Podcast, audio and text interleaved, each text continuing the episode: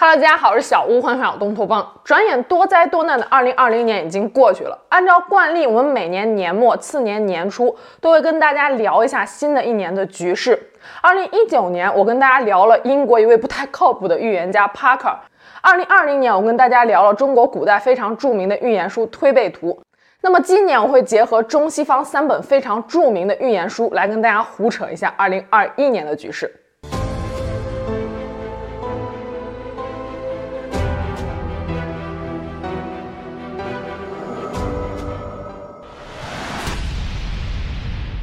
我们先从《黄极经世》开始说起。之前跟大家聊过这本书，这里再简单的说一下，《黄极经世》是北宋理学家、哲学家邵雍基于六十四卦图所著的一本推究宇宙起源、预测历史变迁的千古奇书。邵雍字尧夫，号安乐先生，自小就好学不倦。他对于《易经》的研究师承李之才，而李之才是道教至尊陈抟老祖的徒孙。也就是说，邵雍算得上是陈抟老祖的四传弟子。因为长期隐居，邵雍的名字并没有像诸葛亮、刘伯温一样家喻户晓。但是邵雍在易学史上可以算得上是一座空前绝后的高峰了。除了《黄极经世》，他还写下过梅花诗，预言了宋元明清民国等大约九百年间的历史进程。沿用至今的占卜宝典《梅花易数》就是根据梅花诗整理编写而成的。《黄极经世》还与一般的预言书有所不同，它是一本揭示宇宙、人文、自然、社会之间关系的数理推演之书。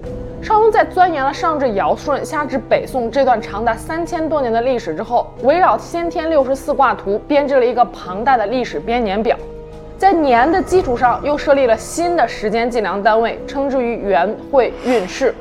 邵雍发现一个历史规律，说不管是乱世还是盛世，每三十年社稷就会出现一次大洗牌，因此也有了“三十年河东，三十年河西”这句话。所以邵雍就把三十年称为一世，十二世称为一运，三十运称为一会，十二会称为一元。那么一元就是十二万九千六百年。元是黄极金世中时间计量单位中最大的一个，一元就代表着一个文明的诞生到毁灭，此后文明再一次复苏，周而复始，循环往复。目前比较公认的说法是，根据黄极金世，此次人类文明所处的元始于公元前六万七千零十七年，将终于公元六万两千五百八十三年。也就是说，根据黄极金世，本次文明距离世界末日还有很远很远。至于公元前六万七千零十七年到至今为止，本次文明都经历了什么？可以回看我之前的视频，在这里就不做赘述了。在每一元的十二万九千六百年中，文明的生灭是按照六十四卦原图进行的，也就是黄极经世的配卦。每一元有十二会，由乾坤坎离四个纯卦统摄之。什么是纯卦呢？每一个卦可以分为上卦和下卦，上卦和下卦都相同的就叫做纯卦。六十四卦中会有八个纯卦，而乾坤坎离这四个纯卦分别代表的是天地水和火。这四个纯卦各统摄三会，每一会又分为五个卦，一卦是两千一百六十年，称为一个正运。六十四卦中，除去乾坤坎离四个纯卦，还剩六十卦。也就是说，这六十卦每一卦正好对应一个正运，也就是两千一百六十年。易经中的一卦有六个爻，因此一个正运又可以被分为六个大运，每个大运是三百六十年，而大运又可以分为六个中运，每个中运六十年，中运又分为六个小运，每个小运十年。大家可能听得有点懵，不要紧，我们只要记住一点，就是按照黄极金氏的中心思想，宇宙变化的周期是按照六十年、三百六十年、两千一百六十年、十二万九千六百年，以此类推。黄极金氏运用六十四卦原图，按时间单位编织了一个宏大的宇宙历史编年表，把天地自然人文都统摄了进来，上到一元，下到每一个小年都有自己的配卦。我们之前说过，黄极金氏中二零二零年的年卦是地火明夷卦。卦象坤上离下，坤卦由三个阴的符号组成，意思是极阴，代表地；离由两个阳爻中间一个阴爻组成，代表火，象征着太阳。因为火是属于阳性的，但又不像是代表天的乾卦一样属于极阳，所以离卦两个阳爻中间会夹杂着一个阴爻。地火明夷卦的卦象是光明藏在地底下，日落地中，阳气被阴气所盖，主大凶。反观二零二零年这一年，也是各种天灾人祸，局势艰难。地火明夷卦将在二零二一年立春结束。那么二零二一年又会是一个什么样的局势呢？二零二一年的年卦是山火賁卦，卦象艮上离下，艮用两个阴的符号，上面一个阳的符号，代表山。艮上离下，说明山下有火，火燎群山。也有人把山火賁卦解释为一幅日落西山的画面。賁这个字上面是个会字，下面是个贝字，贝壳里面装满着花卉，就是装饰的意思。此卦表面上看起来是小吉，但实则吉中带凶。传说当年孔子四十岁的时候想要从政，就犹豫不决的时候为自己卜了一卦，得到的就是这个山火壁卦。孔子一看山火壁卦，心凉了一半了。他的学生就问他说：“老师，山火卦不应该是吉象吗？您为何忧愁啊？”孔子说道：“好的文章不需要鲜艳的墨来写，上等的白玉也不需要雕刻成工艺品，因为它们本身价值就极高，是不需要纹饰的。而山火賁卦象征着挡在光明之外的是高山，即使自己已具备光明之德，也只能做个装饰品，没有实权，无法发挥抱负。”后来的十几年间，孔子退而修诗书，一心钻研传统文化。到他五十一岁的时候，眼见鲁国还是有希望的，于是决定从政。五年之间，孔子从中都宰升到小司空，位列大夫，甚至行摄相事，也就是代理宰相。但是当孔子五十五岁的时候，鲁定公就决定不再重用他了。孔子在政坛上的成就也有如昙花一现。此后，孔子就辞官归隐，开始了长达十几年周游列国的生活，也将他的儒家思想发扬广大。可以说，孔子入世前为自己卜的这一卦还是相当准确的。《周易》中对山火壁卦是这样描述的：象曰：山下有火必，君子以明数正，无敢折欲。表面上看起来山下的火光华美绚烂，地火明夷之后，最黑暗的时刻似乎已经过去了，事情出现了转机。但是这些转机可能只是表象和粉饰罢了。山火賁卦象征着日落西山，即将面临黑暗，代表着可能会出现新的危机。此时，作为君主，切不可冒进，不可独断专政，更不可粉饰太平，要通过表象看到事物的本质。但是从吉利的角度来说的话，二零二一年的卦象，即使是日落西山，也是有火燎群山的余光的，比光明藏在地底下的地火明夷卦可是要强得多了。所以大胆推测，二零二一年全球在经历了疫情的重创之后，将会逐渐走向复苏。虽然只是表面繁荣，内里空虚，但也是一种利好的表现。只要我们稳扎稳打，不冒进，二零二一年还是有希望的。总的来说，黄鸡金氏中二零二一年的山火壁卦是属于中上之卦，小利。聊完了黄鸡金氏，我们来说说另外一本中国古代非常著名的预言书《地母经》。《地母经》是黄帝地母经的简称，是一部根据太岁干支依六十甲子的顺序排列，在古代用来预测每一年农作物和养殖业收成以及各个地方百姓农事的书。传说这本书是由轩辕氏皇帝所著，至于最早出现在什么年代，中间流传了多少年，是否经过篡改，都已经无从考证了。地母经是以六十甲子的循环为排列，一师一卜来预测该年农作物灾害等情况。也就是说，地母经是以六十年为一个周期，循环往复。这一点与黄基金氏还有异曲同工之妙。黄基金氏中宇宙发展变化的周期也是六十年、三百六十年、两千一百六十年等等。可见这些古人的智慧结晶都不是独立存在的，其本质还是有一些互通和联系的。我们知道老一辈的人，不管是农业养殖、婚丧嫁娶，或者是搬迁庆典等等，都喜欢看黄历。而每一年所发行的黄历的首页，就是由春牛图和地母经所组成的。春牛图是古时候一种用来预测当年天气、降雨量、五行和农作收成的图鉴。图内有一头牛以及一个牵着牛的盲神，左右两旁分别有诗句，作为对当年农事的预测。而春牛图的下面写的就是地母经，地母经的语言并不花哨，都是古代勤劳农民对于自然规律的总结以及口口相传的结果。他们认为农业情况以及自然灾害都是遵循一定规律的，也算是古人对于宇宙的一种探索吧。我们先来看看地母经中对于二零二零年庚子年是怎么描述的。开头第一句就是诗曰：“太岁庚子年，人民多暴卒。”历史上的庚子年都是多灾多难的。二零二零年截止到年底为止，全球感染新冠病毒的人数已经超过了八千五百万，死亡人数超过了一百八十万，正是应了那句“人民多暴卒”。下一句“春夏水淹流，秋冬贫饥渴”，意思就是春季和夏季会有大水患，到了秋季和冬季又会出现饥饿和干旱。关于水患，大家都知道，从二零二零年五月下旬开始，长江中下游地区、淮河流域、西南、华南以及东南沿海等地，经历了多轮的强降雨过程，引发了严重的洪涝灾害，导致中国二十六个省超过一千九百万人受到了灾情的影响。这还没完，地母经的下一句“高田犹急半，晚稻无可割”，代表着农民辛辛苦苦劳作却得不到好的收成，心如刀割。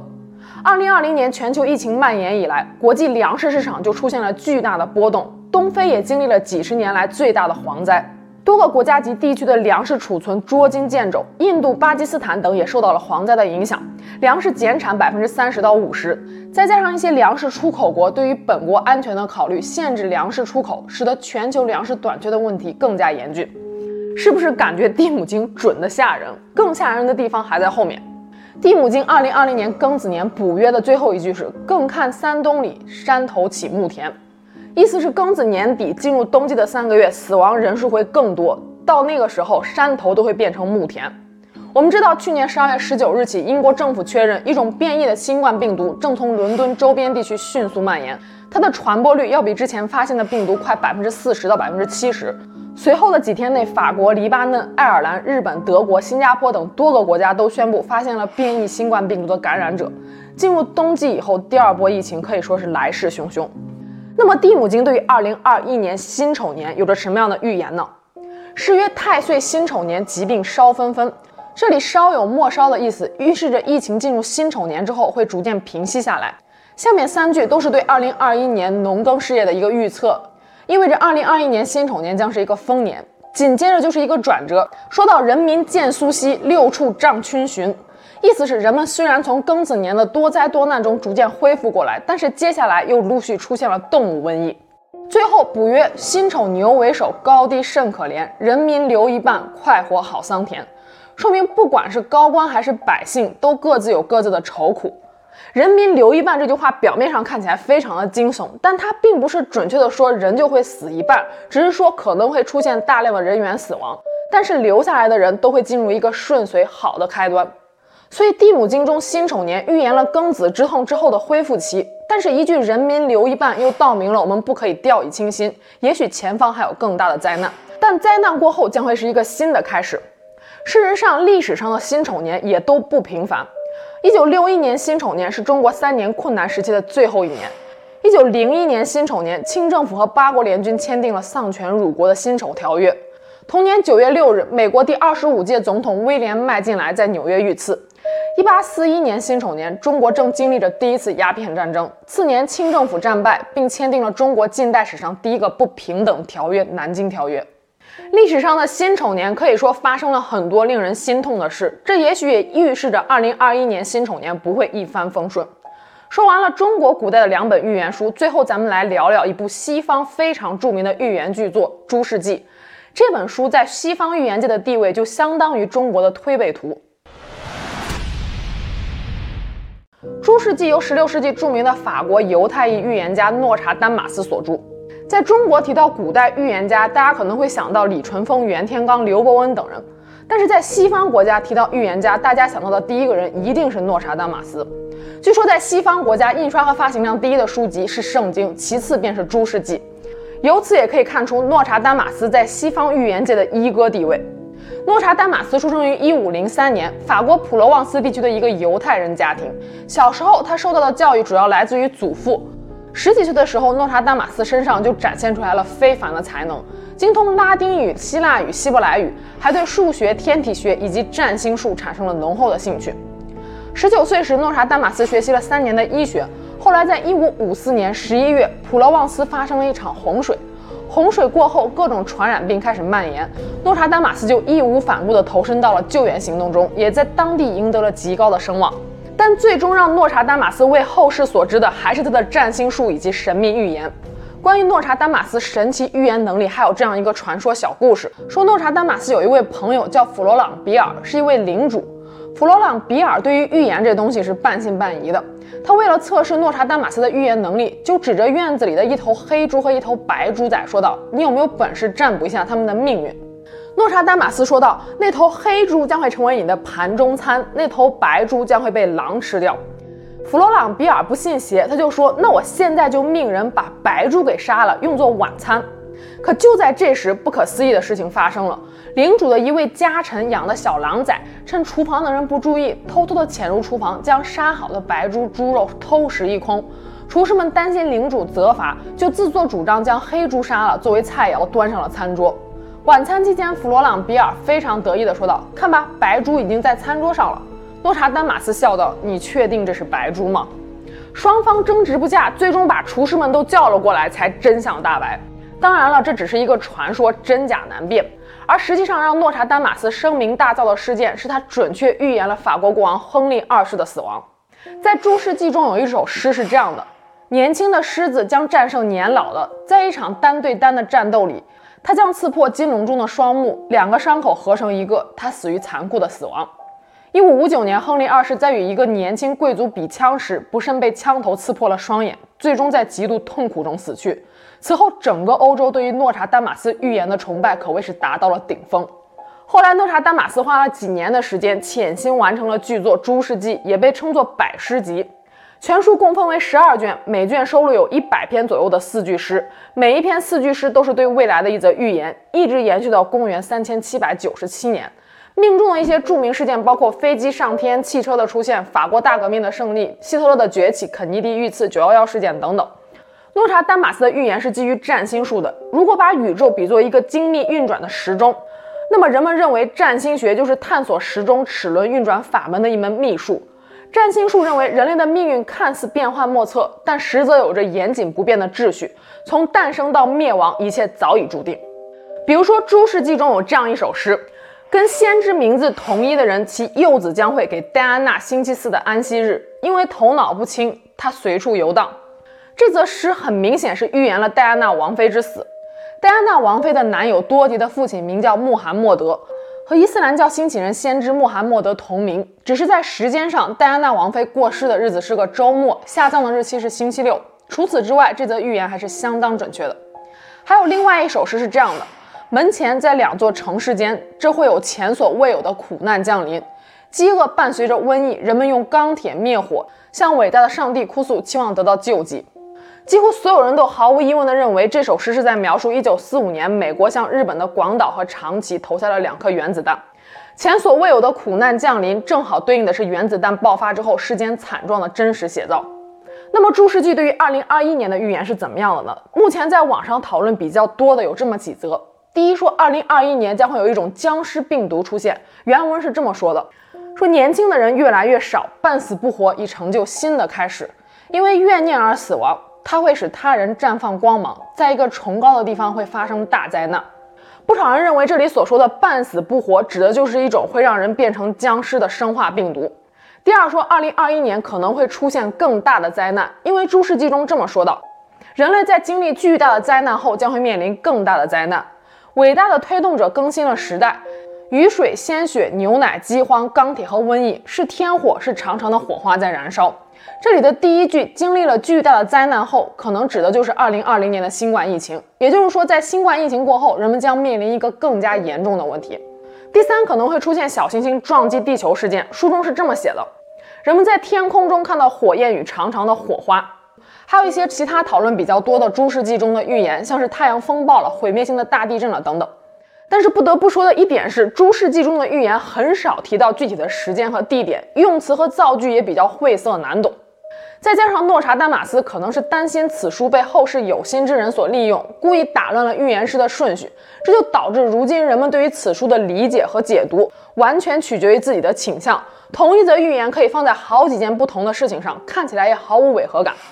《诸世纪》自一五五五年第一次印刷和出版以来，至今为止已经有四百多年过去了，其中难免会有一些被篡改过的、与最初版本相去甚远的一些所谓的预言在民间流传。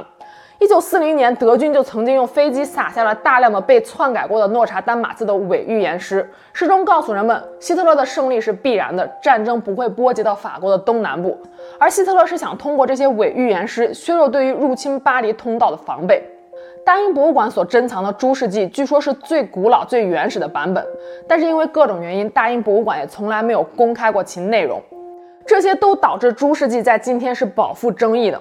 总的来说，我个人认为《黄鸡金氏》和《地母经》对于2021年的预言，要比预言书《诸世纪》来的稍微靠谱那么一点。但是话又说回来，古人云：“盛衰之理，虽曰天命，岂非人事哉？”这些所谓的预言，也不过是要告诉我们一个道理：成事在天，谋事在人。不管是盛世还是乱世，只要我们善待自然，善待他人，尽力而为，无论结果如何，我们都问心无愧了。好了，今天就是我们下期节目见了，拜拜。